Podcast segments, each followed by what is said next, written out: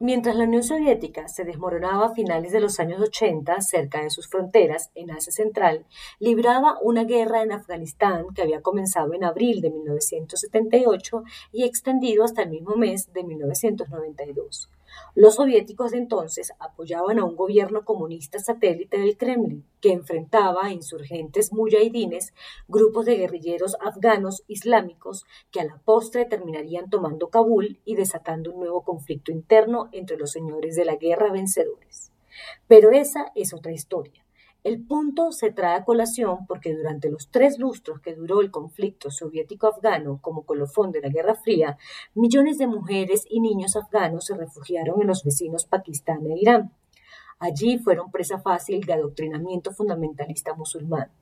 Miles de esos jóvenes fueron talibán, estudiantes en madrazas, escuelas, adoctrinados por mulá, profesores, religiosos, fundamentalistas, que formaron un ejército que hoy vuelve al poder y que de paso desestabiliza la seguridad de la región, pone al gobierno de Estados Unidos y obliga a que Colombia, por razones humanitarias, reciba a unos 4.000 desplazados de ese conflicto muy lejos de las fronteras.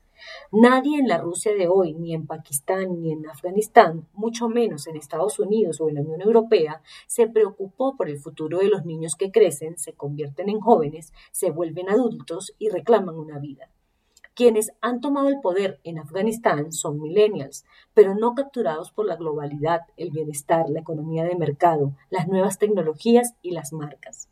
Son los hijos de la guerra contra los soviéticos convertidos en carne de cañón, que buscan instaurar en su país un soñado Emirato Árabe de Afganistán y que ahora parece más viable que nunca. La pandemia en Colombia dejó 21 millones de pobres, de los cuales 7 millones viven con menos de un dólar al día, es decir, viven en la pobreza absoluta.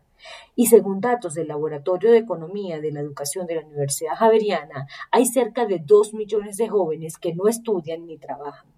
Muchachos que terminaron su bachillerato y no encontraron alternativas. Eso puede explicar la violencia y duración de las manifestaciones de mayo pasado y el alto grado de delincuencia que se registra en todo el territorio nacional. Es válido decir que esta situación es el combustible de la tensión social, lo que muestra el mercado laboral juvenil del DANE entre abril y junio de 2021 una tasa de desempleo en ese grupo de 23,3%, algo que resulta escandaloso unos 1,5 millones de jóvenes están desempleados o en búsqueda de trabajo, mientras que 5,7 millones no están buscando empleo, pero tampoco están laborando, los llamados inactivos. Un panorama que no debe dejar dormir tranquilo a nadie, pues la normalidad es solo la cuota inicial para cambiar este panorama. Hay que quitarle, arrebatarle los jóvenes al conflicto social, a la delincuencia y procurar llevarlos a los institutos técnicos, a las universidades, para que Colombia tenga mucho más futuro que presente. Las guerrillas, los narcotraficantes y el crimen organizado se nutre de muchachos sin alternativas. Cuando se estudian las causas del resurgimiento talibán, siempre brilla el descuido mundial por los jóvenes.